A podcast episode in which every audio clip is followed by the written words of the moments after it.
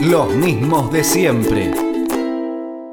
Nos quedamos en que teníamos que decidir cómo seguir. No nos poníamos muy de acuerdo en con qué tema elegir. ¿Y qué tema elegimos? El amor a través del tiempo. Qué bien que suena tu voz, Mario. Sí, no sé. ¿Y qué es el amor a través del tiempo? No sé. Decime vos. No, pero bueno, ¿qué significa? ¿O qué quisimos buscar? O, Bueno, o ¿Por sea, dónde eh, lo que pasó fue que en el episodio anterior hablamos de el recurso del loop. Y entonces lo que pasaba era que se repetía mucho un mismo día, una misma situación. Bueno, surgió la idea de, primero de la autosuperación, no sé qué, la mejora de uno mismo, qué sé yo. Sí, Por otro lado surgió la idea... porque había como un tema de proceso, ¿no? Del paso del tiempo en ese sentido. Pasa el tiempo y uno va aprendiendo cosas y va mejorándose según determinados criterios, este, etc. Bueno, la cuestión es que otro tema que yo había tirado era el tema de la inmortalidad, porque los personajes Sí. morían y morían y morían, y entonces era como que fueran inmortales, tenían la- esa especie de privilegio de poder seguir probando eh, independiente de... O sea, no- Que está un poco vinculado al mito también que habíamos hablado. Y después surge también el tema del amor que aparentemente está presente, por lo menos en dos de las películas estaba presente.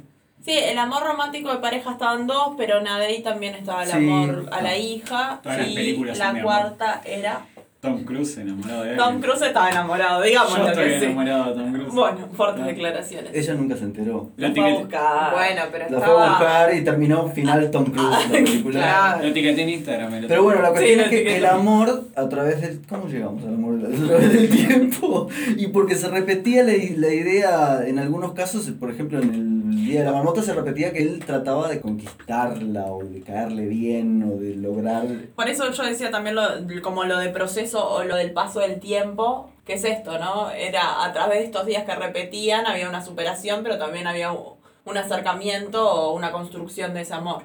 Por lo menos en Palm Springs está, Y está se dio la discusión justamente con Palm Springs. O sea, como enfrentando esas dos películas, surgió más bien ese tema. Perfecto. Y también está el tema de la rutina, que muchas veces eh, una Afecta relación, una relación de pareja termina en rutina, entonces también está el, el loop ahí. Igual no estoy segura de entrar en un marco terapéutico. no, no, no, ta, yo tiro como. No sé qué opinan. Pero la cuestión es que la idea inicial creo que era hablar de vínculos amorosos a través de mucho tiempo Sí. y entonces empezamos a buscar películas que tenían que ver con relaciones que se daban a lo largo de los Exacto. años. Y lo que queríamos también era no entrar como recursos fantásticos o de, lo que también un poco hicimos con las películas del episodio anterior, ¿no? No buscar como causas ajenas, sino propias de la historia. Y Y... hubo un criterio más. Mm. Lo que buscamos también era que fueran películas, que estas relaciones no se contaran todas de igual forma. Sí, sino que cada una tu, fuese una historia diferente. Si Exacto. bien podían tener una premisa similar, Exacto. Que igual logramos que fueran bastante diferentes. La idea fue buscar alternativas y propuestas diferentes de diferentes momentos también y diferentes orígenes de la producción. Entonces, ¿qué elegimos? Elegimos cuatro películas. Muy bien. Una de ellas es 500 días con Summer o en inglés 500 Days of Summer, que en realidad juega con el tema de Summer, que es verano, ¿no? Entonces 500 días de verano y juega con el nombre de la chica que se llama Summer, que Sí. En, en español le pusieron 500 días con ella igual. con ella. Para cagar el título. Claro. nunca me duró tanto el verano. No, Con- como que también es un tema de, la- de un amor de verano. Bueno, Bueno. no sé. No Se me acaba de ocurrir eso. La otra película que elegimos es Elegimos Coming Home. Coming Home. Ah, contanos de Coming Home. Es este, una película china, bastante actual. Y bueno, y la elegimos también porque es una historia de amor, pero como en otro momento, con un concepto completamente distinto a la que mencionaba Mario. Sí. Y además tiene esto de que, y quizás por eso también es oriental. Y, y construye el vínculo entre estas dos personas de una forma muy diferente. Incluso el final es, es no es Hollywood para nada, digamos. No, justo el foco que hace sobre una relación de pareja es completamente distinto a este, otros focos que se podrían hacer dentro del mundo occidental. Y después elegimos Same Time Next Year, que es también es como un clásico. Yo lo conocía poco, hace poco alguien me, me dio a conocer por una referencia a esta película. Y está bueno como lo que plantea, que es una pareja que se van reencontrando una vez por año, cada tanto, bueno, en realidad lo vemos cada cinco años en la película, pero se supone que ese vínculo es, eh, son encuentros cada un año.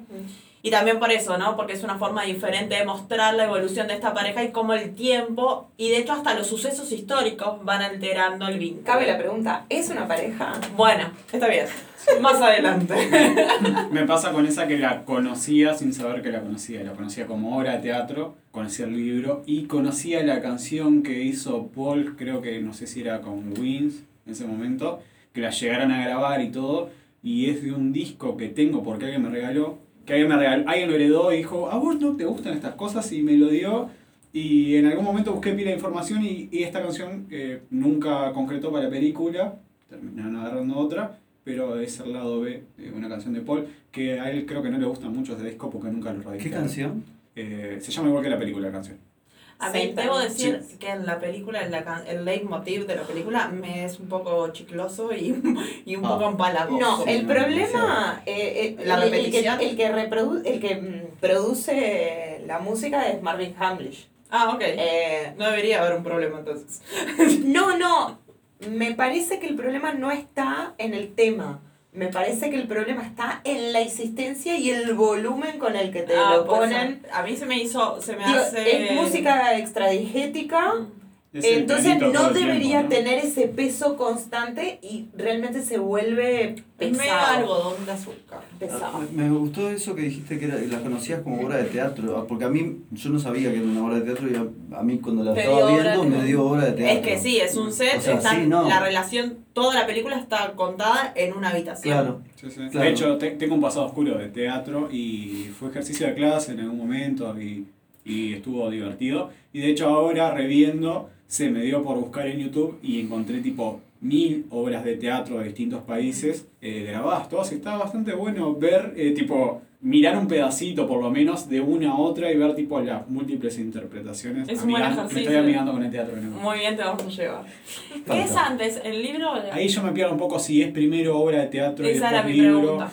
Habría Lo que pasa es que una obra de teatro se puede haber publicado. Sé que después es cine, de hecho Sí, la nominación al Oscar de ese año es por mejor adaptación, que no, no ganó. Pero no sabemos si es adaptación a la novela o a la obra.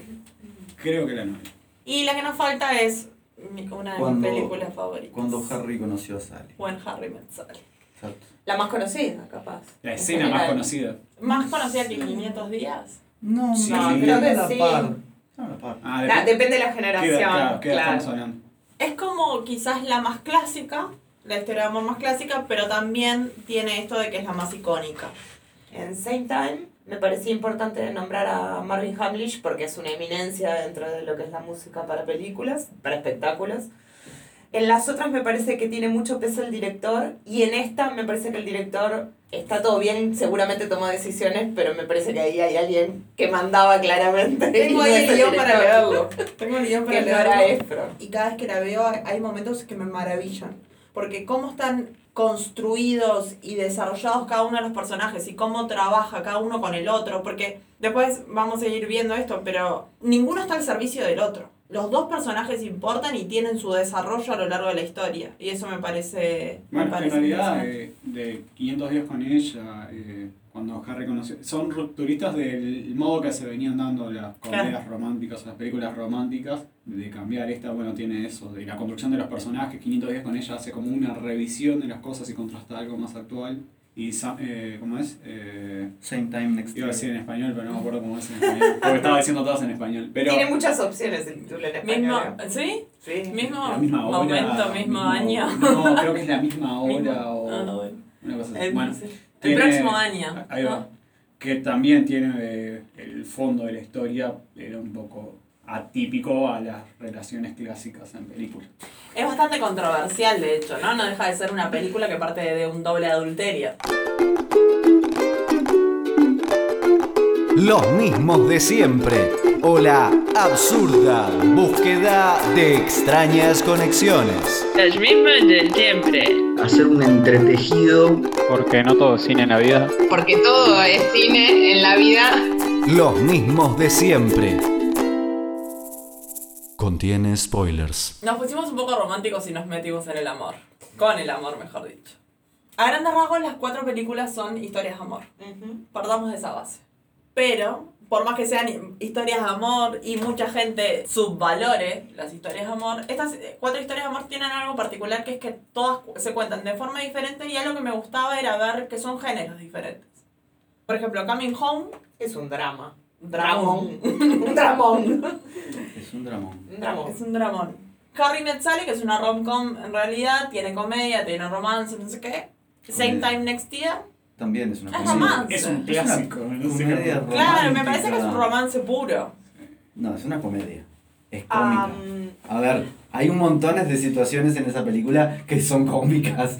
Cuando aparece vestida de hippie y se enfrenta a él vestido de Sí, ejecutivo, pero no para tiene mí sentido. lo que tiene más de comedia, que se lo había comentado a Lu cuando la vi, que yo no conocía la película, es que amo los parlamentos de Alan Alda porque me hacen acordar esto de Borges, ¿no? De que en realidad uno cuando conoce algo nuevo ve el antecesor y en realidad es al revés, o sea, por tiempo cronológico. Me hizo acordar muchísimo a Woody Allen.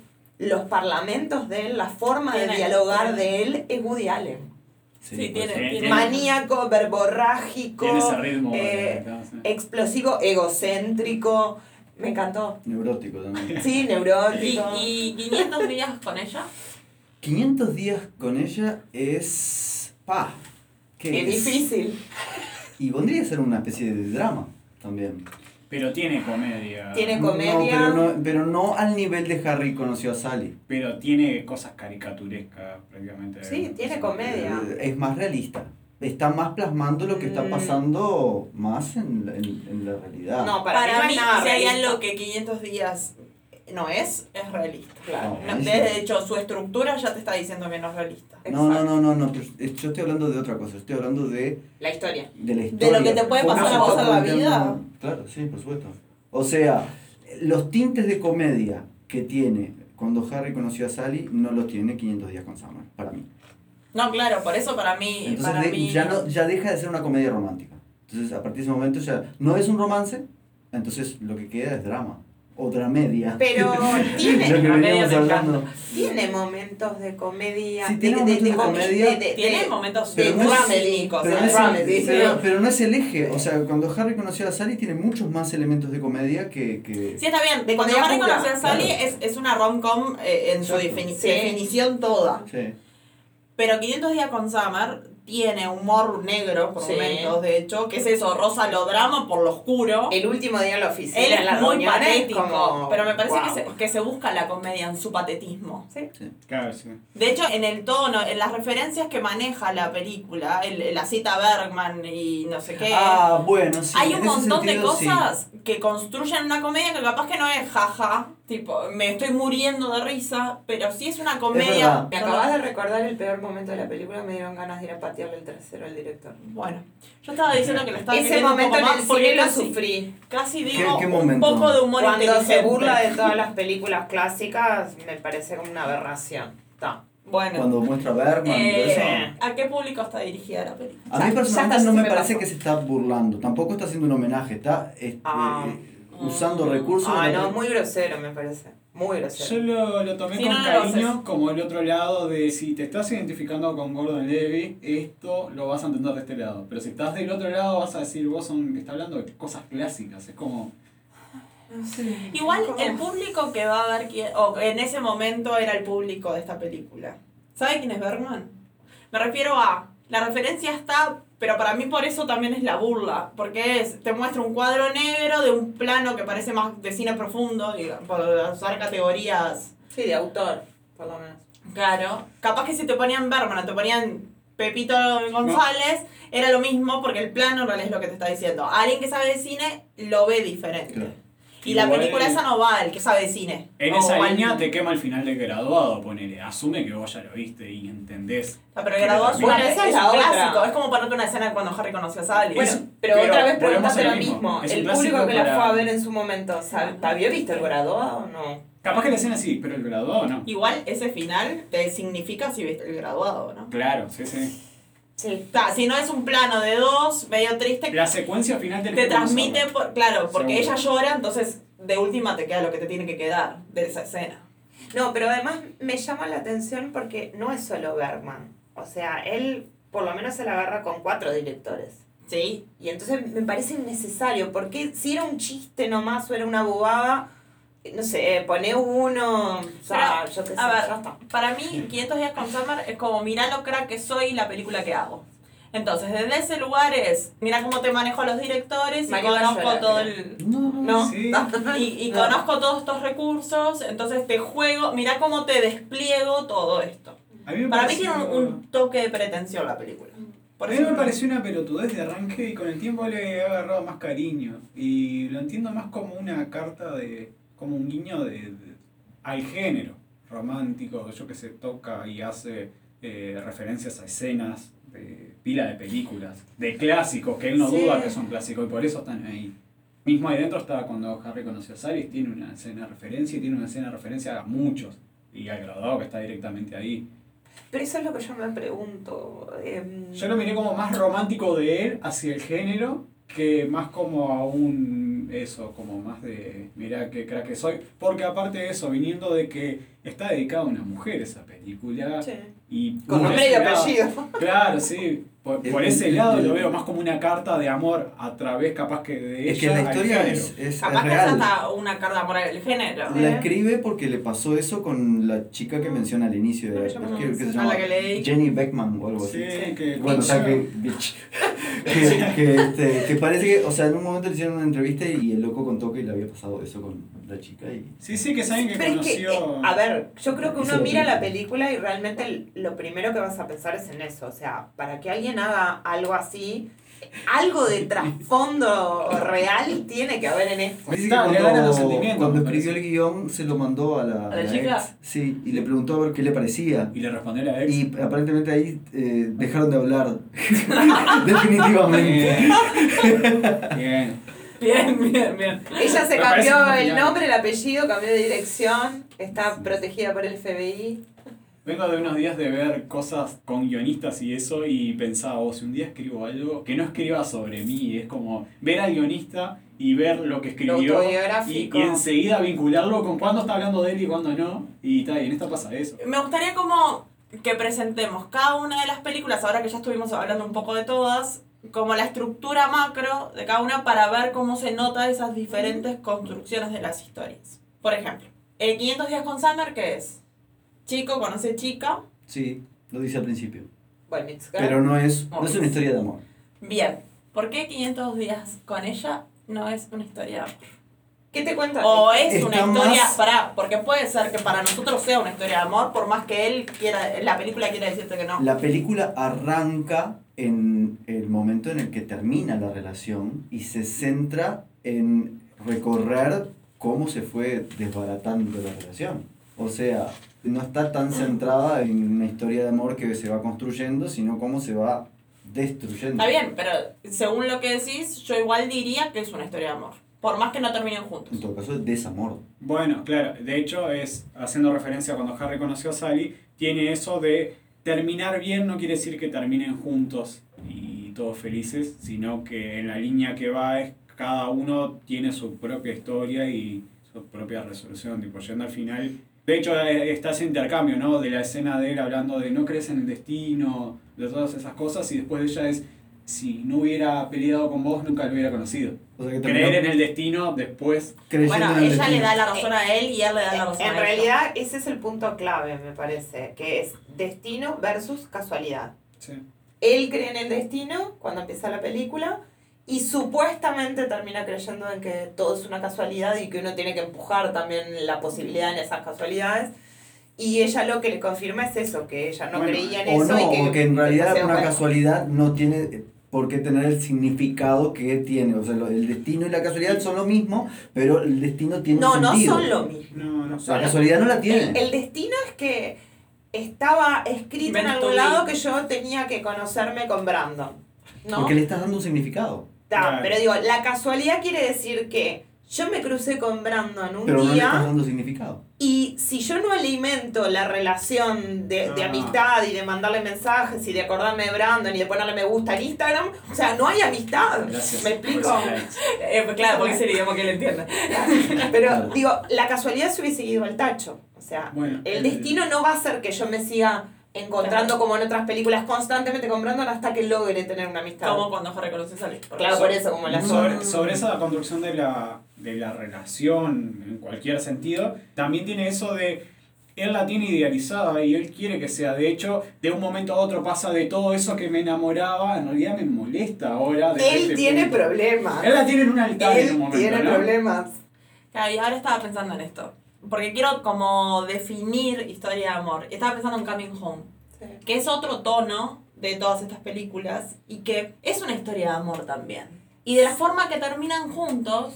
Yo después de verla tantas veces, ¿Cuántas? Las contamos. muchas veces, Ah, porque yo ya la conocía la película, ya la había visto, la tuve que ver de nuevo, la pensé, pasaron muchos días, discutimos mucho, dimos muchas vueltas, la volví a mirar. Volvimos, claro. Me terminé dando cuenta que es una historia de amor bien de familia. O sea, de hecho, en la escena que Mario nos hizo volver a mirar hace poco, está la clave, que es el nombre, nombran la película. Guilai, en chino, es Coming Home eh, o Regreso a casa. Vuelve a casa. Y en realidad el regreso a casa que importa de la película es el de la hija, no es el del amor de pareja. Entonces es todo en función de seguir siendo una familia. Está bien.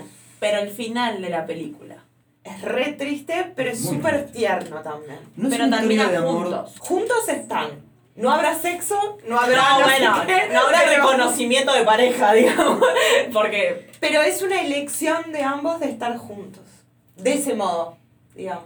sí, están juntos. Ella con su recuerdo, que va y viene y no sé qué, y él acompañando. A mí me parece como que es una historia de amor unidireccional. No, hay amor de los dos. si no, ella no. no Hay amor. A mí me Pero- parece precioso esa forma de concebir el amor de otra manera, de no es tenemos que eso me parece divino. a mí me gusta. Es como una eso. manera sana de aceptar que La esa es la forma. No, Esas son las condiciones. Él la ama y acepta que no lo va a reconocer nunca. Y está dispuesto a no sé cuántos años Compartir con después ella es. compartir, además acompañarla que vaya a buscar un otro, otro hombre, de alguna forma. El tipo estaba celoso de sí mismo. Pasa por muchas etapas Y bueno. y entre ellas es eso, Y sí, hay- la bronca de cuando le Que no deja sé. de ir a leer las cartas es por eso, es si yo le sigo leyendo, me No construí la imagen del lector de cartas, punto, no quiero ir más. Y hasta estoy encontrando un punto de conexión con 500 días, con Summer, que es como la inevitabilidad de la realidad. Creo que es esa la situación. Puede Porque ser, es tanto a Tom como a- al personaje de Coming Home, al masculino. sí. Aliu. La tenemos a Michelle para que nos cuente los nombres. Y ella Hay, co- Luke. hay como una No me acuerdo, no. hay una resistencia al principio de la realidad hasta que se acepta. Claro, Claro. La vuelve más terrenal. Sí, sí, él hace todos los intentos posibles, porque de hecho él se inspira en esto, de- él va a hablar con el médico, el médico le explica que, ta, que esto seguramente es un proceso irreversible, que son temas muy extraños en los que no se ha investigado mucho en China, que sabemos que a través de la revolución cultural, o sea, no se acepta bibliografía de otros países, entonces todo es investigación interna del gobierno chino. Lo que le pasa ahí es eso, dice, bueno, pero sí sabemos que en algunos países de Europa se insiste con esto de generar un efecto de déjà vu, ¿no? De déjà vu, que aparte es muy gracioso porque él le corrige. Ese detallito me pareció magnífico. Hay un médico joven chino que no tiene ni idea cómo se pronuncia en francés y él claramente sabe francés. Ahí te habla mucho o sea, las generaciones, el tipo de oficio, los personajes, eh, los tiempos, las generaciones es brutal. Pero entonces él le dice, bueno, si generamos ese efecto, hay posibilidades de una mejoría. Y él hace todos los intentos posibles y no lo logra. Y nos queda Same Time Next Year. Historia de amor. Tóxica. Sí, para mí es re tóxico todo lo que pasa ahí. Es, es todo lo que no está bien de esa película. Eh, a mí me gusta mucho la relación que construyen entre los dos. Me parece que está muy interesante. No me convence del todo el final. Para mí no es creíble nada de lo que pasa en la película. No me convence el final. Yo no creo en nada, de lo que- o sea, nada me convence. ¿Te pareció muy artificial eso? Muy de- artificial todo lo que pasa, toda la evolución de los personajes, la evolución de la relación, el hecho de que mantengan una continuidad. Imagínate verte con una persona una vez al año. No, no, no. y es otro momento igual, ¿no? Tiene- No, no, es de las no, cuatro las que importa. conserva ese concepto de amor y de parejas como más de Idílico. gente flotando en nubes del arte en general, que es esa visión de... Para de mí es muy atrás. increíble como esto de que sea como el oasis. Mágico, ahí va, sí. Pero si es realmente una historia de amor, ¿por qué no dejan a sus respectivas eh, parejas y... se- Ah, pero esa es tu idea de amor. Ah, ahí Ajá. se, claro. Pero- ahí, pero ahí es donde es- saltan la- ahí es Ah, donde teníamos que decir que llegar. como en la época no estaba, eh, digamos, eh, validado separarse o divorciarse. Pero me parece que en, lo- en los dos personajes en la evolución que tienen va más allá de si estaba validado o permitido o no. No, y ellos hablan una y otra vez de que están decidiendo quedarse con sus respectivas parejas. Sus familias, Estamos de acuerdo que hay un montón de escenas en las cuales él a ella, digamos que no la valora tanto como mujer y ella como que acepta muchas En cosas. que, a ver, Por ejemplo, como que... No sé, hay muchas escenas cuando ella le dice que empezó a estudiar en la universidad, le dice, ¿por qué estás estudiando? Tipo cosas así. O sea, hay- como choques constantemente. En, No, pero me parece Pero- que él lo dice desde la sorpresa, de que le llama muchísimo la Mm. atención. No, y lo dice desde un lugar de no nos vimos en un año, cambiaron muchas cosas y además eh, ya somos grandes. Él esa realidad la ve desde su lugar en que él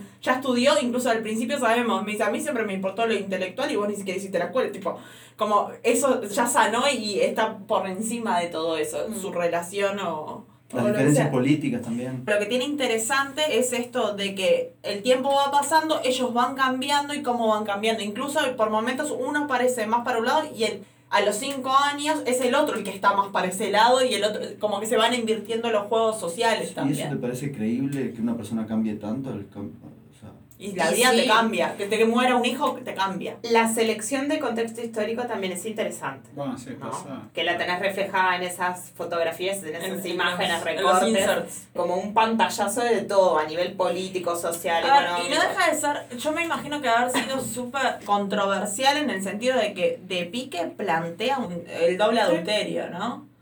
De alguna forma plantea un punto de vista diferente al adulterio, porque es, está bien, nosotros tenemos esta isla una vez al año, Mm. los actuales, digamos, están insertos en la relación que ellos sostienen, hablan de los otros. Hay algo que me genera como una cuestión que es que ella dice, era como mi mejor amiga, la mujer del otro. Hay una proximidad y una inclusión Sí, sí. que no es menor, digamos, porque si fuera tan isla, no se habla de más nada que de su relación. Tiene como un respeto de la vida que tiene el otro aparte de eso. Y de hecho eso, yo la- pensaba en, podría como envidiar o estar celoso uno del otro de lo que tienen y ser un poco duro con las cosas que están. Pero no lo hacen, como que no se juzgan de esa parte y aceptan que es así. Y también es un proceso, Es porque un en proceso, realidad sí. desde la primera vez que ellos dicen, no, bueno, pero no podemos hablar de nuestras parejas, no sé No, y qué, empiezan con cómo una van culpa, cambiando. ¿no? La situación empieza con culpa. Y después le pide, bueno, contame algo bueno, algo malo, de así. No solamente me hago una imagen de la persona, sino también me sirve, me funciona para poder seguir estando contigo. Pero después sí, ya se vuelve natural de, y bueno, ¿y cómo está fulano? ¿Y cómo está Mengano? ¿Y qué hizo? ¿Y qué no hizo? Como los hijos. Sí, lo los hijos, de hecho a mí cuando nos enteramos que falleció el hijo de él, que nosotros lo fuimos conociendo al igual que ella, porque por momentos estamos con ella, ¿no? Y por momentos estamos con él, conociendo los universos de cada uno. Entonces es, es Sí, interesante. Sí, es como de está mal, pero no tan mal. Tomar, pero no tan- Ese es el resumen. No, en realidad me parece que es como un punto de vista diferente. Y me parece que la película tampoco lo juzga. Eso es lo que yo sentía, que era principalmente en ellos dos, de esa manera de, independientemente de la familia, casi que uno podría ir a la casa del otro a tomar el té de tarde y que todos supieran, si todos tuvieran el mismo contexto y sería como lo más normal del mundo y pensando en la época de la película y eso, es como súper, no sé si noble o... No te genera rechazo de la manera que lo plantean. ¿no? Claro, porque al principio estás con la culpa con ellos. Claro, no es una película de un amante y el otro mal tipo que estás de un lado del otro, sino que están los dos mal y los dos saben y no entran en eso porque es hacerse daño de alguna manera, por lo menos. Y me parece que está bien esto de que ninguno es este lugar común de, no, voy a dejar a mi mujer para estar contigo algún día y trabajan como con esa promesa. Ah. En realidad los dos son bastante honestos con su realidad y es, no puedo dejarlo, no puedo dejarlo y sigo ahí. Bueno, el encuentro más honesto es cuando ella Ese llega va. embarazada. Bueno, sí. Ella perfectamente podría haber Es, es cancelado la esa realidad opción. en tu cara. Sí. Podría haber cancelado esa opción y, y no, bueno, está, sí, estoy embarazada, que yo qué sé. Sí, igual que la, Podemos hacer otras cosas. que la hayan de- hecho tener ahí con él. No, me- no eso eh, no es necesario. Tiene, tiene esas, esas cosas, tiene esas Le pone cosillas. Georgette. Ah, O pero sea, hola. tiene esas cosillas que dice Mario que no son verosímiles, sino que son una construcción ficticia que funciona para poder ver la relación entre ellos. Es eso. O sea, sí, hay una construcción muy ficticia Y de- por momentos de exagerada. la situación también. Claro. para poder conocer el desarrollo de los personajes, porque me parece que la película es rica en eso. ¿no? Y como la concepción de amor que tienen ellos, porque ellos lo entienden de esa manera y tal. Y por cierto, qué bien que están ellos dos en su paso del tiempo. O sea, ellos más niños, digamos, al principio, más jóvenes, y cómo la edad que quieren mostrarse va notando. Y lo van, me parece que está muy bien en mostrar cómo los años, digamos, lo van afectando a tanto a su físico como a quiénes son. Sí, ella no me gusta tanto, Alan Alda me encanta. A mí encanta ella no me gusta personaje. tanto al principio. Oscar a mejor actriz, ¿no? Creo, si no me equivoco, ella. ¿Premio o Sí, nominación? premio. Creo que es el único Oscar que gana y es ella. Sí, por eso, la película claramente impactó de alguna forma. Y falta cuando Harry conoció a Sally. Eso sí, es como indudable que es una historia de amor. Historia de amor, escena icónica del cine. Te odio, Harry. Lo que pasa que para mí, ese señor inventó las historias de amor. O sea, no, no, eh, Efron. Ese concepto que va desde casi los primeros años de los 80 hasta los fines de los 90, ella no, es la reina. adelante, porque Something Gotta Be Give, eh, alguien tiene que ceder, es ella. Bueno, Y alguien tiene que ceder, es maravillosa. Oh, eh, la primera vez que hablamos. de los 80 a los 2000, ¿querés? Sí. Está. La primera vez que hablamos de nuestro cariño a las películas románticas Ah. eh, fue como, ¿cómo no viste esta película todavía? Creo que fue lo segundo que me dijiste, lo tercero. Fue, ¿me viste? No, creo que no. No, Harry, eh, a mí me impresiona mucho a nivel de guion. Sí. Los diálogos y cómo la naturalidad del quehacer diario está inmerso en esos diálogos en los que te dicen quiénes son ellos todo el tiempo. Me parece que es de una construcción maravillosa. Es como una clase de guion, no sé. Me impresiona muchísimo esa película. Y además tiene la ternura de estos personajes que en su cinismo, porque él es muy cínico y me parece que está en el justo punto. El Igual del- todavía sigo sin poder creer la escena en la que escupe el vidrio. El del No primer la encuentro es para pegarle un tiro. No la supero. ¿Cómo la, esas duplas tiene que haber un cierto nivel de acidez en algunos de ellos? Pero incluso las reflexiones sobre el amor en la película. Eso también la hace una comedia romántica. Nunca vamos a ser amigos, no sé qué, después terminan siendo amigos y después... Bueno, esa es la premisa que se plantea al principio de la película. Ah, tenías o sea, razón, no en definitiva. existe la amistad entre el hombre y la mujer. Punto. No, bueno, pero se puede dar en algunas situaciones. Sí, sí, pero No, siempre pero hay uno de siempre- los dos que quiere Pero, con el no, otro. igual me punto. encanta porque sí, tenés razón. No, no tenés razón, porque va a pasar esto, esto y esto. Claro. Pero fantástico. Y es la evolución de eso. Está, y es una historia de amor. Con final feliz. Y en Año Nuevo, que es mucho mejor. No, mis años nuevos son un embole. Los yankees son mucho mejores.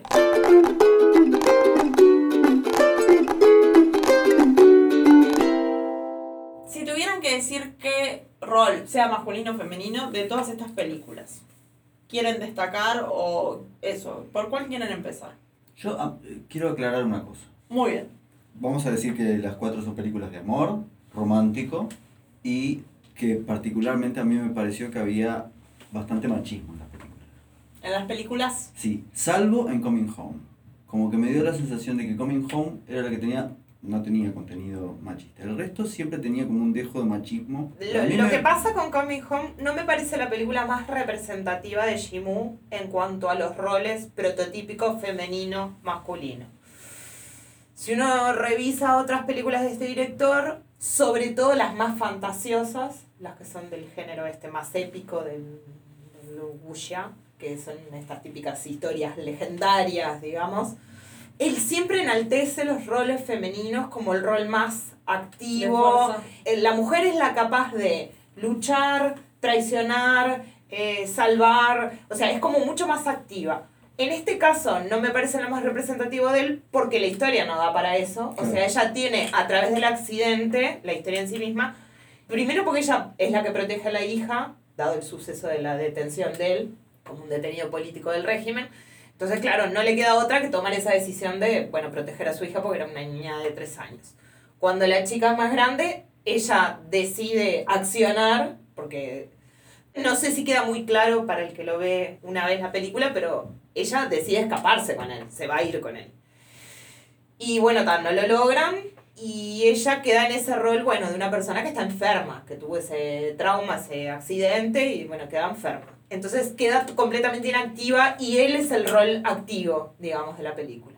No siempre tiene por qué haber carga de feminismo, machismo, sino como más lo prototípico de la mujer en general es más pasiva, el rol del hombre es más activo. Se puede ver más desde ese lugar. Digo, sin tener por qué ser tanto esto de machista. No, aparte, porque el varón sea varón no lo hace machista de por sí. Pero me parece interesante igual abordarlo, si querés, y pensar los cuatro roles masculinos y ver cómo son. Siguiendo con eso, en 500 días con ella, yo lo tomo más como mostrar eso, eh, lo entiendo más como una crítica capaz que del director o de exponerlo de un lado para que vos lo veas y depende qué filtro tengas, capaz como de qué lado te pones o de qué lado te incomoda más tal vez. Eh, Igual hace a los personajes amigos de cuestionarle su virilidad. Hasta la no- hermanita. Claro, pero Oh, son como caricaturas, no tiene mucha profundidad para que uno pueda... Para mí el mejor personaje de toda la película es la hermanita. Sí. La hermanita no puede más.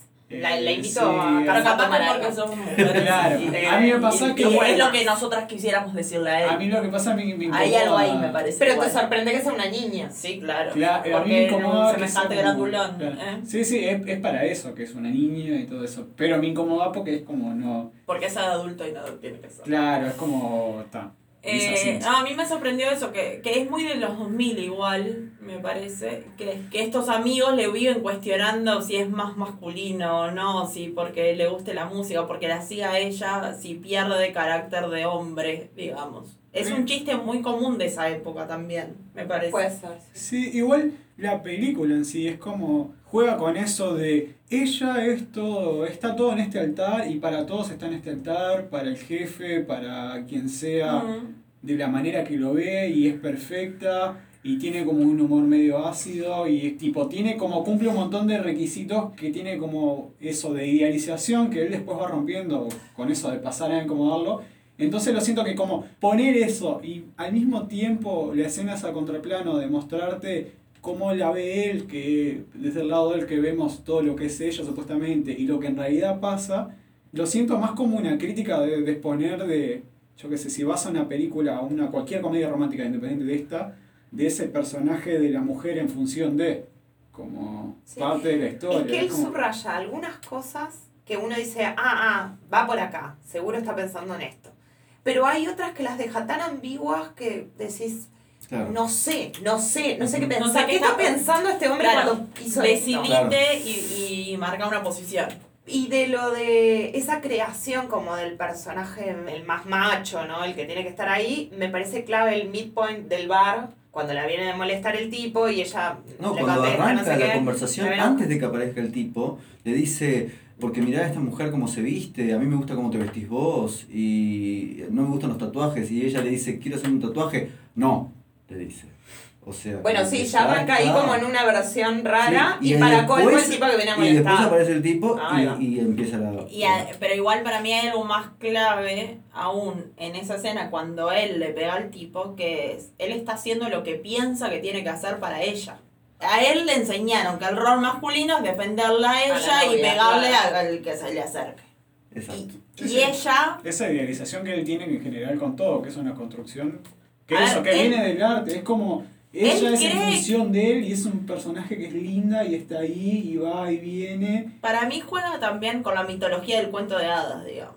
Que es, él cree que El para esa princesa él tiene que ser el príncipe. Entonces, él es el príncipe que la salva del guarango que tiene al lado, él, y en Él- realidad lejos está. Él cree en el destino y todas esas cosas de arranque Tom, que tiene. no sos un príncipe. Sí. Y no estamos hablando de Cruz. Tom No. Cruise. Tom Cruise es un príncipe. Eh, creo que Sebastián de Caro tenía como un chiste de que hay dos por tres en alguna conversación hay que preguntar qué onda Hitler, pero como sin juzgar, así como para ver cómo reacciona otra persona. Que creo que la película esta tiene eso. Vos le vas a poner una carga y te va a parecer qué mal estuvo ella, qué mal estuvo él, dependiendo de, de, de cómo te identifiques capaz. Yo estaba eh, viendo algo- algunos podcasts y eso que hablan de la película y decían como que la primera vez que ves la película capaz que estás un poco más del lado de él, después que la pensás un poco estás un poco del lado de ella y después de nuevo... De ninguno de los dos. Sí, yo no estoy del lado de ninguno, pero me parece que también es eso que vos decís, que es de dónde te paras vos o qué concepto tenés vos de, de una relación romántica, cómo te cae cualquiera de los dos roles. A mí me hace cuestionarme mucho los dos roles, ninguno de los dos me parecen sanos. Depende de qué manera te hayan roto el corazón, de qué lado vas a estar. Capaz que sí, pero, pero por Recientemente. ella, para pasarnos a- al rol femenino y ahora después seguimos con nosotros masculinos. Ella. Está bien, a los ojos de él es una fantasía. Pero si la vemos sin mirarla desde el punto de vista de ella. Que es difícil. de él. Que es difícil porque la película, Porque la película está muy focalizada en él. Eh, bueno, la escena de tenemos es las dos escenas al mismo tiempo, lo que él se imagina que va a pasar cuando vaya, Claro, y lo que pero- en verdad pasa porque Claro, es- por- Es difícil porque la focalización de la película es su enamoramiento y su desenamoramiento. Entonces, ¿dónde queda ella ahí? Entre esas dos De hecho, ella es la mala persona por momentos, porque lo dejó y porque le rompió el corazón y la hermana le tiene que decir, vos salí, deja de pensar así. Sí, eh, Pero me refiero a ella, que de alguna forma no cree en el amor, dice que no está para una relación seria, pero igual sostiene una relación seria porque salen casi exclusivamente, porque se agarran de la mano en la calle, porque no sé qué. Y sin embargo ella juega a la sin compromisos. Mm. Entonces, ¿hay algo como de inmadurez quizás en ella? Perdón, o le gusta esto de sentirse querida o, o deseada, entonces juega este juego que él quiere jugar. Pero tiene su momento de clic y la ves muy. Eso, la escena del graduado en el cine, ella se pone a llorar Sí. porque se da cuenta que a ella le está pasando eso. Que está Sí. en el medio de algo, que tiene que tomar la decisión ella, Ese porque la otra persona quiere Para, todo. para mí la Y inmadurez... lleva la, lleva la peor parte de ella, que ella tiene que decidir y ejecutar ella, a mí me parece súper Para mí no es la la- peor parte, para mí ella alimentó eso. Exacto, la inmadurez de la que hablas va por el lado de date cuenta de que estás hablando de una persona que está muerto con vos Claro, no podés y, jugar así. y no quiere lo mismo que vos. Y no está teniendo las herramientas para darse cuenta de eso. Claro. Es una cosa o la otra. O sea, no hay un término medio porque es eso, le rompe el corazón al otro tipo, al pobre infeliz que está enamorado. Pero, pero igual no. Bueno, capaz que eh, en cierta forma ella lo quería y quería Es que disfrutar de ella- ese Pero es que vínculo. ella, Ella no se pero ella nota. pasa bien. Ella No, no, no digo, no. no digo, eh, o sea, claro, pero ella quería disfrutar de ese vínculo. Y sí. Está, pero Y- la- el, el costo de ese vínculo, ¿cuál es? Bueno, pero sí, eh, es un poco egoísta si se quiere la palabra. El punto clave es lo que dice Bran. No tiene en realidad, ella capaz que no es tan consciente hasta ese día que van terminan en el Sí, cine y ven el graduado. que le cae la ficha. Y ahí es cuando ella también empieza como a tomar una distancia, empieza algunos días a decir que no, empieza a tomarse como otro espacio. Lo que sí está mal es que no decida plantearlo de una. Mira, esto no funciona así, punto, ya está. Si vos no lográs vivir de una forma sana o no logramos vivir de una forma sana esto, así, conformándonos los dos, está, se terminó. Yo estoy al lado de ella porque para mí está salgado eso de. Por lo menos acepto y entiendo eso de no tiene que ser eficaz al momento de ejecutar algo y de haberse dado cuenta enseguida y todo eso. Porque ella también está en el medio de eso y me parece Sí. Valiente y responsable que ella decida, ¿sí? Le cuesta un montón y no sabe cómo carajo hacer y de hecho no sabe qué va a pasar después y después cuando sabemos qué pasa después, eh, nada, le pasó el destino al final de cuentas. Tal Pero vez, ella es la que toma las cartas en el asunto. Si ella no hace nada, se hubieran divorciado a quien sabe qué edad probablemente, hubiera seguido Sí. todo. en el único momento que a mí me choca un poco que ella no resuelve bien es cuando se encuentran en la boda de la ex compañera, ¿no? Que Sí. está bien que ella se acerque, está bien que ella le hable, está bien que compartan un café, la cena ese día, Sí, sí, eh, está todo bien. Pero me parece que se le va un poco la mano con, lo, de- invita. con lo del baile, con lo de... No, cuando no, invita a pero- la, a pero ¿sabes la- qué? a Para la mí es otra la situación.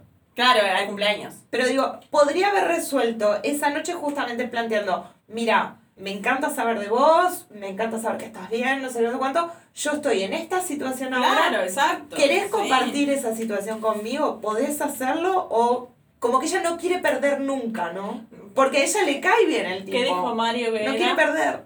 Egoísta. Egoísta, Eso. claro. Está, no tiene resuelto eso. A mí me parece eh, aceptable eso de... No quiere decir que yo no quiera tener una relación contigo, que no quiera saber más de vos. Y Claro, no pero no lo plantea. Lo Claro. tendría que haber planteado ese día. Lo que pasa es que el otro lado Yo- tiene un, yo tiene un debo estúpido decir, que yo- tiene que tratarlo como un nene Yo voy a, voy, a, voy a acá a hacer un paréntesis y es, esto de terminar la relación y seamos amigos, ¿es real? Sí, claro. No instantáneamente, pero es No, no instantáneamente, Se- pero se puede- puede lograr puede con tiempo. Está bien, puede existir, pero se necesita tiempo. Claro. Entonces, Sí. decir, terminar la relación, cuando en realidad lo único que te pasa es, necesito un tiempo de esto, no puedes decir que seamos amigos. Bueno. Porque el otro, o uno, está en otra posición. Bueno, también depende de la etapa en la vida que te encuentre. Ella cuando lo acerca como amigo o algo de eso, ya está en otra etapa. Mm. Sí, pero él no. Bueno, no pone las cartas ojo, sobre la mesa. ojo. O sea, él no sabe que ella está en otra etapa. De hecho, él piensa que todo ese casorio y ese reencuentro puede volver a encenderse la Sí, luz. sí. Hay De una hecho, escena- cuando La se da ceniza del cuenta, Fénix. cuando la ve a ella mostrando el anillo es cuando... Hay una escena donde recibe el mail de ella, que ella le dice algo así como espero que ahora estés, porque está como contestándole un Sí. mail de él y le dice espero que, que me hayas escrito, quiere decir que eh, ya estás preparado para que seamos amigos. Mm. O sea que ella se hizo, da la sensación de que se hizo a un lado por un rato. No, Sí. eso sí, pero no es clara cuando. Y ella no ya está comprometida cuando se encuentran ahí en ese momento. Sí. Entonces, ¿qué le costaba decirle? Y capaz que lo lastimaba más todavía. Pero Claro. jugar a, a soy medio novia tuya por un rato. Pero no Porque volvieron a. Mm. Sí, no No nos mintamos. La cena compartida listo. está bien. Lo que no está bien es cuando le dice para bailar. O sea, cuando terminan bailando, Es Ahí una actitud, ya está, lo se- acabo de comprobar, es una actitud se milenial. fue. No, La conclusión de Ella es millennial No, y él No, es es 2000, no, conservador 2000. y clásico. Estamos, estamos en el 2000, acordate. No hay millennials son todavía. 20 añeros en el Eh, 2000, me gusta así que el, no. el mileniómetro de Mario, me parece Rinde, por momentos rinde. Y bueno, y ya que estamos en esto de ser amigos y en las relaciones románticas y todo esto, Harry estaba Exacto, gracias. Tienen relaciones y todo se viene abajo. Vos decías que en todas las películas se había visto como machismo. Sí, claro, cuando se conocen directamente al inicio, Harry y Sally, él le hace todo un manifiesto de cosas Es un desagradable. machistas. y- Él es un el hombre desagradable. nunca se va a fijar en una mujer En para todos ser los amigos, sentidos. va a tener siempre un deseo sexual por ella, ¿Eso etcétera, es etcétera. machismo? Y para mí es como un eh, estereotipo bien definido que él plantea que no necesariamente se tiene que cumplir. Está bien, pero eso es machismo. Me hago el rudo y digo estas cosas como para... La tengo toda clara y... A ver, pensemos Soy un en esto. No deja de ser que ella le resultó atractiva del momento Sí, sí. uno. Sí, Y por más que tenga novia y tiene una novia medio ahí, porque convengamos que tampoco era el amor de su vida, a veces hay un, iba a decir un tipo de personaje, hay un tipo de persona que, Que va por lo negativo, negativo, negativo, a ver si te prendo que, alguna que luz. se hace un poco rebelde, Ah. digámosle, o Exagera. No era exagera necesario. por la incomodidad de estar ante alguien que le atrae. No, hay como- y le pego como va a ser como los nenitos, ¿no? Pero puede hasta avisorarse algo así. Como que demuestra una seguridad que en el, después al final no estabas tan seguro de todo esto que creías. Igual, no sé si es que no decías. estaba seguro o es un tema también de maduración. De nuevo. Sí, está, depende de Sí, etapa. pasa el tiempo, ¿no? Pasa- Él cambia. O sea, uno piensa a los 20 años lo que pensaba sobre La vida la el amor y no sé y qué, claro, lo que piensa sí. hoy, o lo que piensa a los 30 largos. Eso va cambiando y es Esa no evoluciona. Él se hace un poco el macho man, porque O sea, es el lugar en el tratando- que tiene que ponerse. Está tratando de mostrar que tiene un punto de vista acertado y que ella está errada. Está tratando pero de, ella- de ella- convencerla, o sea, de alguna manera. Y, Sí, bueno, no hablemos de que es un tipo tan cínico que lee el final del libro antes de leer el libro, ¿no? Sí, Eso no sí. lo cambió. Eso no lo cambió. Porque en la Porque última llamada sí. que está leyendo el libro y no se aguanta y uno dice, cuesta. ah, no, mira al final de la Y aparte la llaman y le preguntan, ¿qué estabas terminando un libro? Y todos sabemos lo que eso significa. Lo que sí hay una cosa que me llamó particular de cuando Harry conoció a Sally es que la película muestra como un temor tremendo a quedarse solos. O sea, todo el mundo tiene que terminar en pareja. Todo el mundo tiene que Mm. terminar en pareja. Justamente cuando arranca, arranca mostrando parejas de años que cuentan las historias. Claro, es una película romántica, entonces cada No, uno pero tiene es que. muy de la época, no solo romántico. Me parece que es muy, ¿Es muy ¿De de qué la año época. es la película? 1989. Ahí va. La película plantea a cada paso, cuando están conversando las tres chicas en la mesa, en el bar, Es muy eh, diciendo de sí, porque tenés que elegir al hombre antes de que lo Ah, elija otra. Bueno, ahí me hiciste y- acordar y, de la un conversación detalle. con, con el Me amigo. hiciste acordar de- detalle. Me arruinaron cómo es la princesa Leia. Ah. No me acordaba que era ella la que hacía ese papel horroroso Todo el la tiempo película. eh, llorando por un tipo que estaba casado y luego eh, termina casándose con otra persona. O sea, como que era necesario. Es el icono de la historia romántica, ¿no? O sea, de la comedia romántica. Y eso es necesario. Igual, a mí lo que me gusta, y en esos testimonios que vos decías de Ujú. que los van insertando, te intenta recuperar que hay diferentes como modelos de historia de amor que pueden suceder. Pero en todos la clave es el destino. Está bien, pero. La señora esa que, que- ¿cómo es la de los del campamento? Que le Ah, sí. él era el que cuidaba las cabañas de los chicos. Y yo cuidaba. Y yo era la que cuidaba la cabaña de los chicos. El tema Bueno, es. Y un día bueno- miré hacia enfrente y dije, oh, es él. Me encanta. Pero una cosa es plantear la película romántica como qué lindo, mira este caso, mira este otro, etc. Y otra cosa es agarrar y decir es terrible quedarse soltero, que es un poco lo que transmite varias veces. Pero la idea de ellas, no te salva de ellas, eso, ¿no? Eh, ellos también. ¿Ellos también? Sí, sí, sí, sí. Yo no recuerdo ahora exactamente la escena, pero hay una escena donde están conversando entre ellos y también... eh, Igual lo que iba a decir es que esta es el emblema de nuestro título de este episodio, ¿no es cierto? Porque todos esos testimonios es el amor a través del tiempo. Bueno, y el dolor de él, de perder a la mujer. ¿Ustedes creen que realmente él estaba 100% enamorado de su mujer? Si bien está todo este aspecto romántico de la pérdida y la relación y la vuelta y, y lo que tenés acá y parece que no te das cuenta, pero lo sabes pero no te das cuenta, igual hay una clave ahí en los personajes y lo que le pasa a cada uno de los personajes. Porque en realidad a él no le duele haber perdido a la mujer. A él le duele que la mujer se fue con otro. Y que lo tenía pensado y no le dijo. el ego. Esto de. lastimado. Bueno, no, es su construcción de hombre, o sea, no le No puede pasar cosas eso. bajo control. Después de haber cambiado, él en vez de andar con varias parejas o estar medio libre, pero siempre estar en pareja, se casa, o sea, tranza, se casa, forma una familia y resulta que la mina lo deja. Bueno, cuando conoce a Aira, peor, ve al tipo y se quiere matar. Y ella, en realidad, que uno dice, bueno, está así la pérdida, bueno, terminaron, no sé qué, terminaron mal porque tienen ideas diferentes.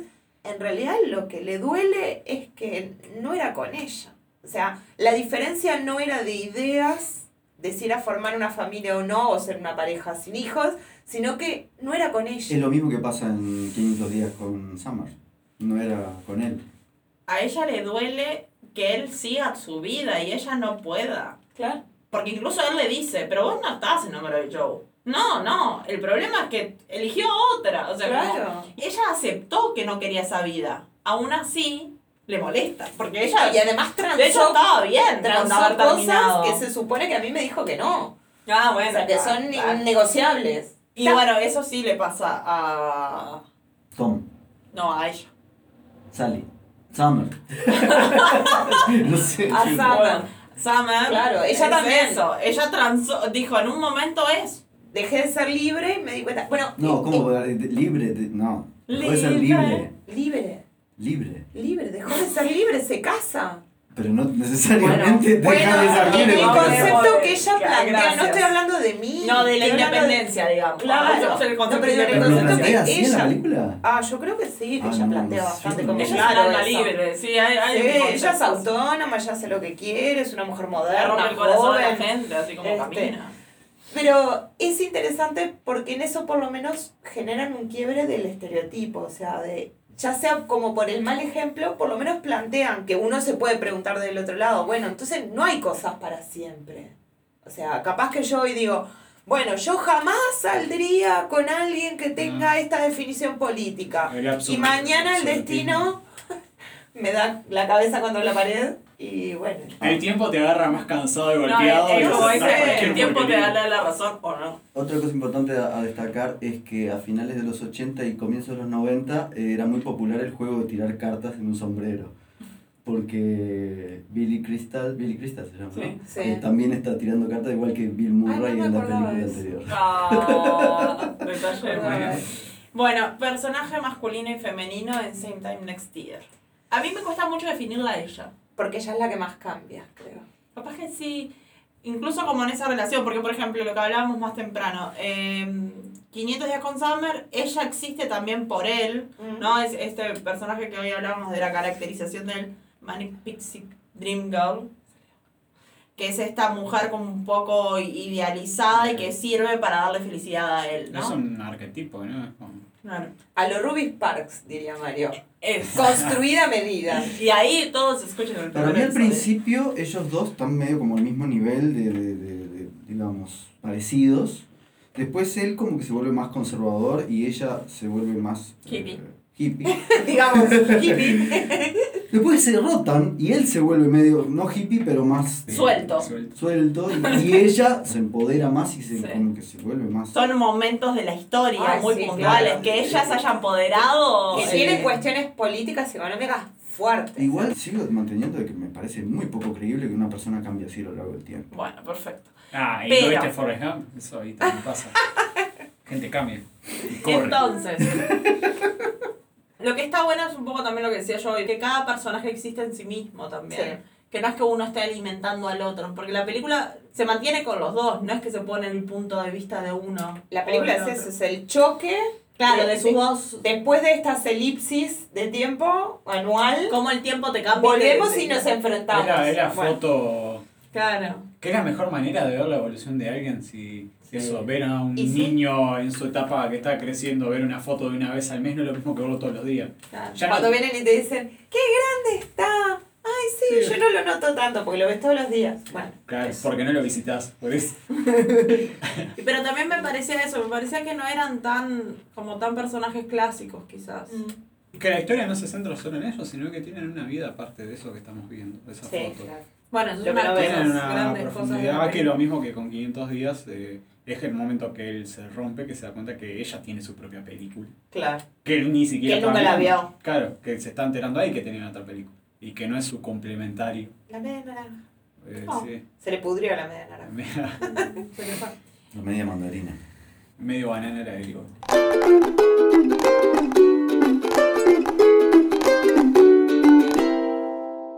Habíamos dicho que estas películas las habíamos elegido un poco por la forma de narrar. Ujú. Más allá de que son historias de amor, cada una usa recursos narrativos o cinematográficos muy particulares. Quería volver, aprovechando esto, de hablar de Same Time Next Year, que es eso que vos decías, Brand, de que es como una foto, ¿no? Es el encuentro una vez al año, o en realidad lo que nosotros vemos son cinco, Cinco, años cada vez. años. Cinco años cada vez. Que es bastante particular el uso. Y ahora que también hablamos de lo que conocemos como se restringe a un espacio único y todo el extra es el off, digamos, ¿no? Todo lo que sabemos por esos diálogos solamente, porque son diálogos y, y movimientos dentro del espacio, de todo lo que pasó en todo ese tiempo que no vimos en la película. Me parece como interesante el recurso. Y además estos inserts que no tendrían por qué estar, pero que no por casualidad, no sé, es el 1951, no por casualidad acaba de pasar, no sé, Madonna. Hay como muchas referencias, y no solo políticas, sino también culturales, que Sí, dan del- contexto Del, espectáculo. y antesalas a estos personajes y los que les puede haber pasado. Porque también creo que lo que intenta es. Son dos personas que vivieron en Estados Unidos en esta época, que pueden ser cualquiera también, ¿no? Como a todos los cambia de alguna forma el contexto histórico, sociopolítico.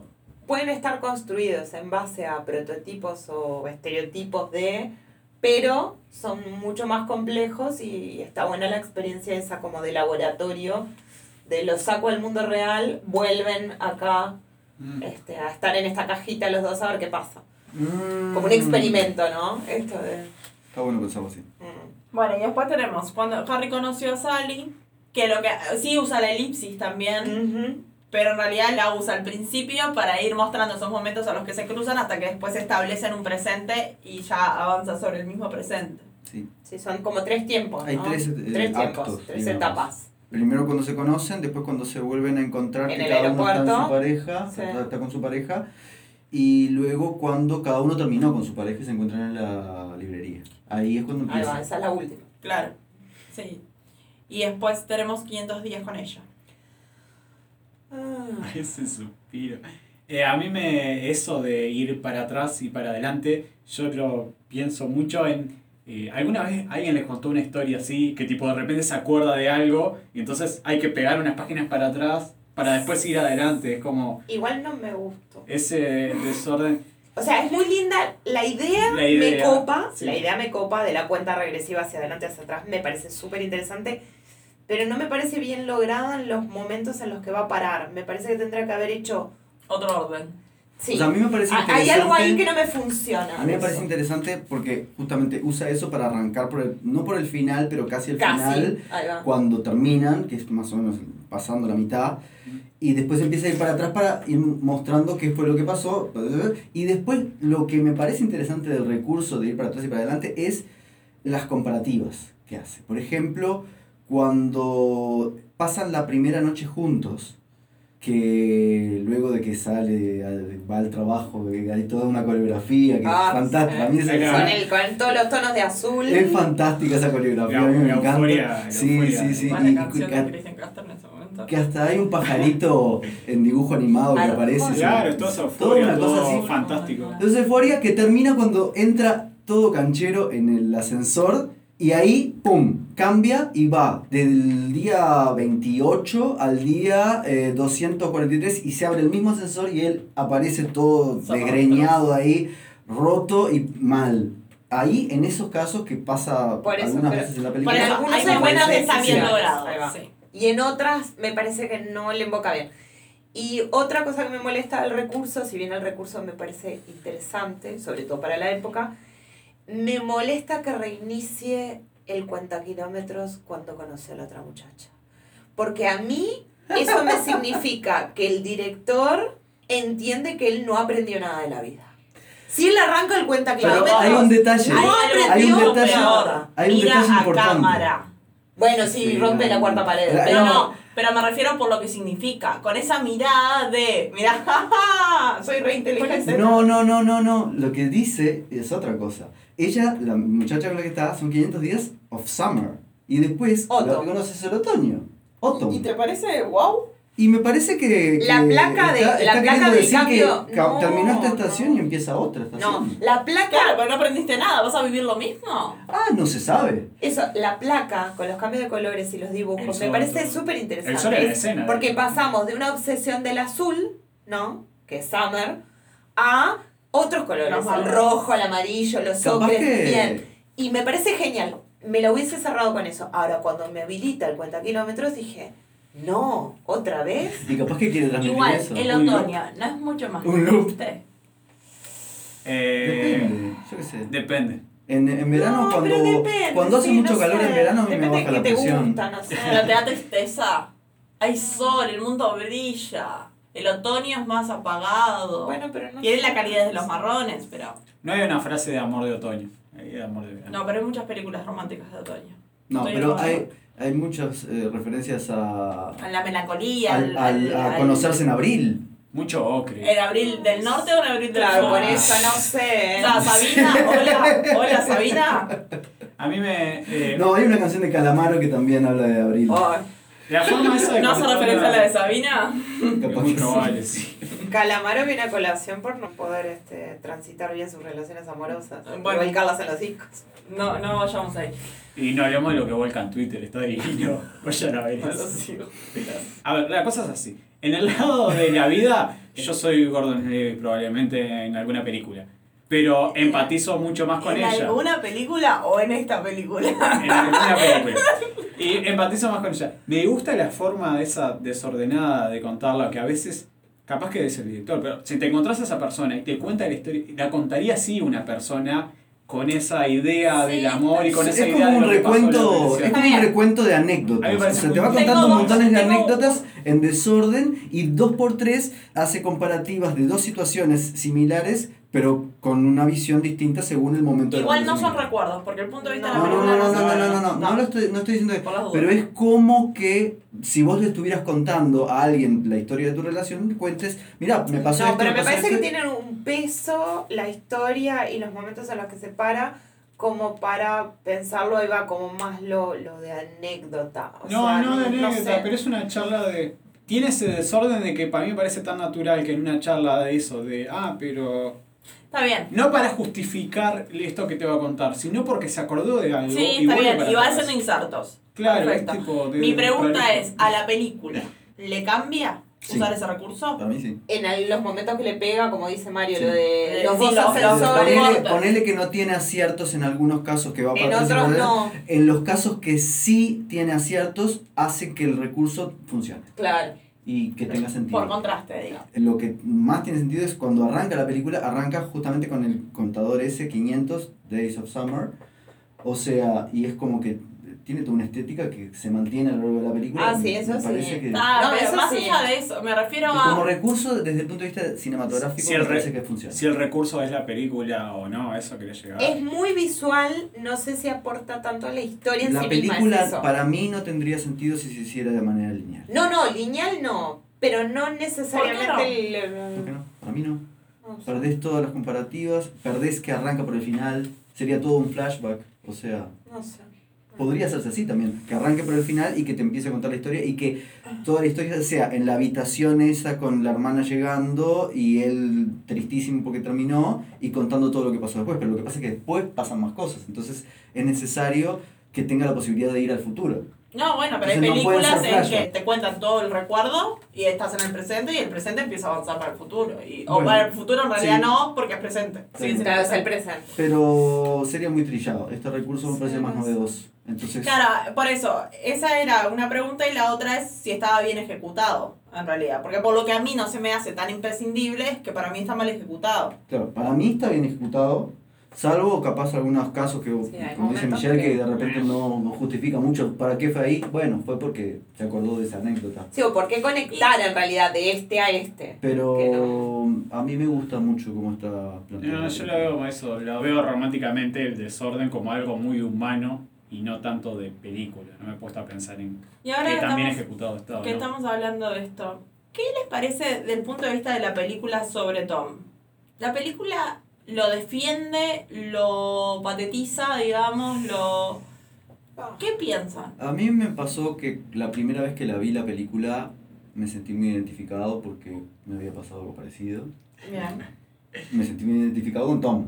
La siguiente vez que la vi me reí y entendí un poco más probablemente el punto de vista de ella. Y la tercera no La entendí. tercera vez lloré a mares Ay, porque se ve que estaba muy sensible y me pegó sí, mal. a veces te agarra mal parado. Y después la vi un par de veces más y nada, o sea, son dos puntos de vista, me parece que está mucho más centrado en el punto de vista de él. Eh, Sí, sí. Y te puedo preguntar algo, ¿cuánto tiempo pasó entre cada uno de esos visionados? ¿Te acordás? ¿O qué edad tenías más o menos la primera Ah, vez, la no segunda sé. vez? Sí, más allá de la edad, creo que es un momento de etapa. De... A mí me pasó que ahora la volví a ver y creo que me pasó lo mismo exacto que cuando la vi la primera vez que la debo haber visto o en el cine o bueno, o por lo menos en la época en la que se Sí, estrenó. no hace tanto. ¿La viste no. Sí, hay cosas Hace que mucho, pero no hace mucho. No, Eh, yo estaba en el liceo ya. no, creo que la habré visto cada dos años, una cosa Ah, así. a lo que voy, bueno, capaz que es un tema, mi- también hay un tema de percepción individual. sí. Lo que decía Pero a mí no me varió mucho, yo me enojé igual esta vez que la vez anterior. A mí lo Me que no enoja me él. gusta es que parece. Sí, a mí la última vez que la vi me enojó un poco. eh. Él me enoja. Y Pero- ella me enoja también. O sea, me enoja. Lo que me pasa a mí, con- perdón, a mí lo que me pasa con esta película es eso, que no me termina de gustar porque como que no termino de respetar ninguno de los dos personajes. Yo te iba a decir eso, va por ahí el comentario. En algún punto me enojé primero con ellos y después ahora toda mi furia y mi bronca de haber tenido que verla de nuevo es con el director. Porque no quiere los personajes. Entonces, eso es lo que no entiendo. No me importa si haces una defensa de él, no me importa Claro. si haces una defensa de ella o de los dos. Digo, hemos querido personajes que son personas malas, digamos. Yo, ah, recontramos. Miserable, no sé. Recontramos personajes malos, Claro, así que no me pero va a por eso, ¿por qué me enoja? Porque están maltratados, no sé. Ella estuvo mal en alimentar la ilusión de él y él estuvo mal en, en no darse cuenta de que está, o sea, no... No, igual está, ponele que el pobre tipo es No un pobre estaba tipo que teniendo se una- enamoró y no controla. Pero no es tanto amor, es Fue muy infantil, muy Era infantil. una, una obsesión. Gracias. que A mí, a mí me pasa que es, el director es él, entonces él se pone como un poco patético porque él sabe que estuvo mal y se pone en ese lado, pero al mismo tiempo él no deja de ser esa persona que pensaba eso en ese momento, entonces de momento es como, pero ella tampoco estuvo bien, es como que se olvida que él es el director. Bueno, y nos queda el recurso narrativo de Coming Hope.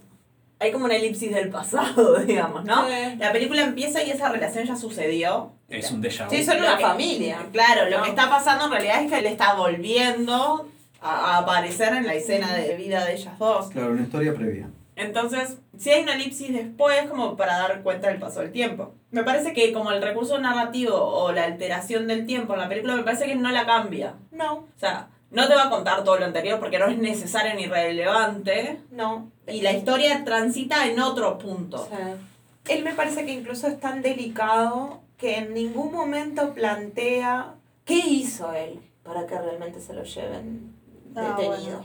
No. Eh, Él es tan delicado en eso que no lo plantea, entonces por eso no va a ahondar nunca en eso del pasado, ni en la historia de familia, de amor, de cómo llegaron a ser una familia, ni en qué fue lo que pasó que a él se lo llevan detenido. Primero Durante parece como que 10 tiene un años. contenido político, político, sí. muy fuerte y después eso como que se diluye en la, en la Y relación No, entre es que esa es la, no. es la causa. Él es muy sutil para hablar de eso. O sea, porque esto de la hija, que además el rol de la hija también se entiende mucho porque ella está criada bajo el régimen, es lo único que conoce. Es Él- muy fuerte. lo que la mujer entiende de eso y se la tiene que bancar. Creo que hay tres como supresiones necesarias para que no se haga tan denso. Claro, que es un poco lo que hablábamos a través del look también, ¿no? De- para que no sea reiterativo ni, ni La historia previa que no la sabemos. Después de esos 10 años preso, cuando él se escapa, el reencuentro es eh, fugaz, porque se lo llevan de nuevo. Y que irónicamente, tres años después, bueno, termina ese gran proceso de la Revolución Cultural China, en la que, bueno, todo el que estuvo realmente detenido y en campos de trabajo forzado está como rehabilitado y vuelve con un diploma que dice, con una carta que justifica que está rehabilitado y puede vivir en sociedad. Punto. Entonces como que esa es la única supresión que hace de tiempo. Hoy hablas de que es una historia de amor de familia. Quiero hablar un poquito de la hija. es complejo el personaje de la hija. Es muy complejo. Pero uno lo entiende. ¿Traiciona? Y sí, pero no. O sea, en su concepto... que- Ella está hablando de un tipo que no conoce. O sea, Pero ella es- sabe que es su padre, pero no lo conoce. No Y- sabe quién es. Y la chantajea. Sí, bueno, juegan con ella. Estamos hablando de una adolescente. Adoctrinada. Puber, casi adolescente. Adoctrinada, criada Y con un objetivo vanidoso. Bajo- De, de- bajo el régimen. Sí, no sé si es vanidoso o es. Bueno, ella. de popularidad, digámosle. Sí, no sé. Es No. como. Trabajó para eso, o sea, se lo merece. Y ella sabe que se lo merece. Y no se lo van a dar en realidad por culpa del padre. Es fuerte, o sea, es como un enfrentamiento con la idea del padre, pero no en vivo y en directo, sino a través de la idea del padre. Y para mí hay algo peor, que es que toda la situación se da porque ella los denuncia el encuentro, la madre es ahí cuando se cae y se lastima y le provoca la enfermedad Sí. hasta el fin de los tiempos. Hay una escena donde después ella le dice al padre, yo tuve la culpa. Y él le dice, no, no, no. Y yo lo miraba la película y decía, sí. No, no, el padre le dice, sí, yo sé. No, no, le dice, vos no fue tu culpa, la culpa fue mía. Ah, bueno, Claro. le dice, Y yo, sí, y claro. yo miraba la película y decía, no, la culpa fue tuya. No, Lu dice cuando, No. ella, cuando ella confiesa también que lo reportó. Que está bien, el padre le dice, está bien, sí, pero yo ya sé esto, pero en realidad fue mía antes Claro. de eso. Hay una profundidad en el personaje de la niña también que es que carga. Con todo el daño ese que le hizo la madre y le dice, mi madre no me está dejando entrar, pero de alguna forma hizo algo grave también, por más que no Ah, entendiera la- claro. la, gravedad, porque en realidad no la entiende la gravedad. Ella actúa como que vive con la madre, el padre no existe. ¿tá? No existe porque no puede existir. Y es el enemigo justamente- del padre, además. Bueno, por eso, porque en realidad todo lo que ellas están tratando de hacer es sobrevivir en ese régimen.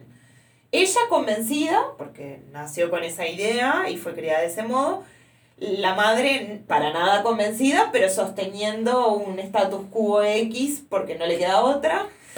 Cuando la realidad la ataca con esto de la vuelta del padre, bueno, ella piensa que es lo que tiene que hacer. Cuando se lo llevan igual nuevamente, ella trata de desaparecer la idea del padre. Por eso corta toda la fotografía. No quiere que quede ni una imagen del padre. Este, Y peor, que eso es más cruel todavía que lo de... Porque lo que provoca eso, además. No, y lo otro que un poco lo recorrimos a lo largo del episodio, que es cómo los contextos en los que fueron producidas estas películas fueron a- hacen a lo que cuentan Sí. en cada uno de los casos. Pero bueno, así como Harry Met Sally es de un contexto ochentoso, noventoso, que es un tipo de amor, un tipo de construcción del vínculo romántico, 500 días con ella, ¿no? Y decíamos que es como muy 2000, Millennial. Y ahí. millennial. Es millennial. Sí. Ella es millennial. Same Time Next Year. Es, yo no sé si había películas tanto sobre el adulterio en ese momento, además. ¿No? Estamos hablando de qué año? Así tan a calzón quitado, no creo. 78. 78, Sí, ya. no creo. Venís de la pureza máxima de los 50, los 60 ahí, posguerra, no sé qué. Es controversial. Y me queda Coming Home. A mí lo que me parece ahí es que, si bien es un director que conozco, porque he visto muchas películas de él, nunca me había puesto a leer demasiado sobre él en sí. Y vi como que lo juzgan desde lugares completamente opuestos. Hay gente que dice que él es súper a favor del régimen Ah, mira. chino. Y otros dicen que no, que nada que ver, que todo lo contrario. O sea, que él sobrevive en un sistema en el que ta, tenés que flotar un poco. Pero que cada vez que él puede, bueno, toca temas con mucho cuidado y delicadeza. Yo no me pondría ni de un lado ni del otro. Me parece que hay un punto medio en el que él sufrió la revolución cultural porque sus papás eran intelectuales del ámbito científico y perdieron todo. O sea, perdieron su trabajo, su condición, tuvieron que trabajar de otra cosa, nada que ver. O sea, que él vivió desde chico lo que fue la revolución cultural y el post-revolución cultural. Cuando él quiso también dedicarse al cine, también tuvo que irse fuera un poco a estudiar. Le costó horrible conseguir porque no es fácil esto de dentro, salgo, salgo, dentro, voy a hacer tal cosa, no sé qué. Como que todo tiene que estar autorizado. Le costó mucho filmar y cada vez que puede, él le hinca al diente a todo lo que es cuestionable. Es muy sutil y delicado. Sí, no me pareció que fuera agresivo. no. Eh, había buscado un poco más o menos esto de como qué mirada tiene, yo tampoco sé mucho del régimen y esas cosas, y leía y me debatía entre eso, si era tan, está tan a un nivel que capaz que pasó ciertas barreras y nadie se dio cuenta de cierta crítica que hay y lo hizo de una manera tan sutil que nadie le puede discutir en la cara de estás haciendo esto desde el régimen, o que simplemente lo evita, pero aunque no quiera está ahí, su mirada está ahí. Él más de una vez estuvo invitado o seleccionado a festivales europeos. Quiso estrenar una película en el 2019 y no lo dejaron ir. No por su película, que ya la conocían porque la revisan Sí, claro. este, por tema censura, Claro. claro. Pero sí por otra película que se presentaba. Entonces, por ejemplo, ah, no, como va a estar esa película también Ah, seleccionada, Ah, tú no qué vas. maravilla. Como padres, así como no poder ver esto. Ah, claro, pero digo, ah, eso es hasta el día de hoy. Ah. Y su película del 2019 no se estrenó. No sabemos por qué, lamentablemente, pero no se estrenó. Está ahí trancada. Archivada en un cajón ahí para que alguien la Eh, revise. sí, no, no, Bueno, me gustó hablar del amor. Sí. No deja de ser Sos algo que, romántica. que no. Sos una romántica perdida, todo el mundo lo sabe. Igual salimos, negar la salimos factura del de la vida. de, Me de gustó. películas típicas. Sí, por eso, y me gustó esto de hacer una reflexión también sobre qué es una historia de amor, y ya que elegimos algunas un poco disímiles, y también que trabajáramos como con propuestas diferentes a nivel de lo narrativo, el- la estructura y demás. Y nos queda ver un poco por dónde seguir. Yo quería decir algo que me gustó mucho de las bandas sonoras. Ah, bien, Bien. aspecto musical. Bien, me Sí. gustó. Eso antes de cerrar. Particularmente las bandas sonoras de 500 días con Summer y de cuando Harry conoció a Sally me encantaron. ¿Alguna banda o algo? Yo no me No, acuerdo. no, o sea, sí, cuando Harry conoció a Sally, lo que pasa es que tiene una influencia de jazz, mucha cosa de jazz, que Sí. me hizo acordar por momentos a las bandas sonoras de las películas de Woody Allen. Eso iba a decir. Y después, Mayo. Esa es Nora Ephron. la banda sonora de 500 días con Perdón, Summer, y no nos olvidemos de Rob Reiner, por favor, director de Cuando. Harry conoció a Sally, que sí, a todo el que le guste la comedia romántica, Él eh, está. es lo máximo que te puede pasar. amén. y en 500 días con Summer, me Los gusta Smiths no pueden los más. Smiths. Los amo. Regina Spector. Ah. Regina Spector, es verdad, tiene como Está, está, canciones, está ¿no? Faced también, que es otra chica. Hay muchas cantantes, No, mujeres. Eh, eh, está Carla Bruni también. Carla Bruni. ¿Es O momento sea- de citar que el director es un videoclipista? Ya lo dije, creo yo. Bueno, eh, a mí personalmente me parece que la ¿Por qué lo banda sonora tiene, tiene muy buen gusto musical. Eh, y No, claro, en eso le tenía que andar bien. Claro, que o lo sea, que si dice en eso le ¿no? erraba, estábamos complicados. Bueno, Claro. Igual insisto en que para mí esa elección musical acompaña el tono de la película, muy 2000, Claro. y como extensivo al pop. Por eso también la- lo uso, que hoy no hablamos mucho, de las referencias a las 80 películas que cita, a la música que cita, no deja de ser que toda Todo es una constantemente... mezcolanza de. Claro, entonces es... Hermosa. No diría esa palabra. Pero, pero igual tiene algo bastante de los 2000 de cierta concepción de, Del de obra Perdón. del remix. Es Claro, eso, no, no, claro, no el es. videoclip. El videoclip Ah, no deja de ser eso. Construcción de remix, de remezclar cosas que ya existen y de eso encontrar como algo nuevo es como algo muy del 2000, de, de pasa hasta ahora, de usar una melodía o el estribillo de una canción que fue famosa hace unos años. Lo mismo que hizo Tarantino toda su vida. Eso iba a decir, pero Sí. no. No, pero no, no, me estás comparando a Tarantino con Web. No, No. está bien. No, no, no, no, no, no, no. No, de la, la forma del remix. Sí. Y No, la cita no. a otras No, cosas. Tarantino es Tarantino por eso. El o sea, en reconocimiento, otra digámosle así, el reconocimiento a otras obras preexistentes dentro de esta obra. Reconocer que no construye desde la nada, sino que viene parado arriba de algún hombro de otro. Claro, que eso existe Algún- previamente. Arriba de hombros de otro gigante. Y lo, ah, pará, yo otra cosa. Eh, pastrami, quiero probarlo. ¿Para por qué hablamos del pastrami? Pastrami. ¿Qué tiene que ver el pastrami ahora? No, eso. No, piénsenlo. Es- es- Está, Oye, dije pastiche, no dije pastrami. Comen, comen pastrami en todas las películas de los 80 y 90 de. ¿no? Esa va a ser la, la nueva, Estaba de el moda nuevo el eje. pastrami. Estaba de moda el pastrami. No sé Sí, qué no, es era, era pastrami. ca- era- es una carne y es cara. O sea, es signo de estatus. Ah, era por eso, ¿no? Igual, Claro. ¿dónde está el pastrami? No, piénsenlo. Para pensar en sus casas. no sé. Para pensar después. No sé, me perdí. Y ahora sí, ¿a dónde vamos? De, ¿De dónde para- venimos hacia dónde vamos? Venimos de El amor a través del tiempo. Venimos del tiempo. Venimos del tiempo. Mm. Venimos del tiempo, trabajamos más el tiempo desde otro lugar. A mí me gustaría un poco ir hacia el lado del espacio. Opa, qué. Está, pero ¿cómo Silencio lo vinculamos con el amor? No, pero no. A Co- ver, comunidades, digo. Veníamos trabajando el tiempo comunidad. a ver ahora si te sigo. A ver si te sigo. Espacio. Otra una de las. No, no, para, para, no te me vayas. 2001. No. Una de las películas que elegimos se encierra en un espacio único. Sí, la pieza. La habitación del hotel. Mm. Está re linda la Bueno, es como una cabañita. Una no, le- no cabañita, le digan así como, como habitación porque, Ta, porque entonces, parece de un telo. ¿no? A ver si te gusta y si entendí por dónde vas. Ah. ¿Películas de un escenario solo? Sí. Eh, uh, tengo la mía. La de Nicole Kidman. ¿Cómo es? Eh, ¿Room? Esa igual Sí. es La peligrosa. del nenito de pelo largo. Room. ¿Room o de Room? No, No, The Room es la otra. Room. Parece. Bueno, hay, hay una Eh, película Esa está buena, pero es que peligrosa. está Al la. Pacino con otro actor, son dos actores, y están todo el tiempo charlando de que, no me acuerdo bien, que uno tiene deudas o no sé. Se, se da todo en una cocina, tomando café. Bueno, te toca buscarla. Ok. Yo tengo dos. Una es Tape de Linklater, Mm. que es con Ethan Hawke y está muy bien. Y nos podemos ir a Linklater, Ethan Hawke. Dos, 12 Angry Men, que la, Uh, la Me original. encantó. La original, no la remake. No, no, no, No, la la 58. Parece Correcto. Sí, sí, sí.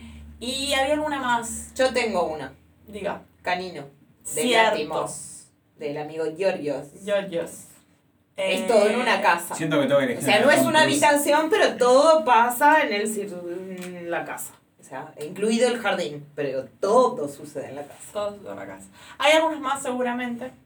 Pero ¿qué les parece? Perfecto. ¿Vamos por ahí? Fantástico. Sí. Yo, Busquemos Room. Yo no me acordaba de Room. Room. Bueno, eso es todo, amigos. Los mismos de siempre.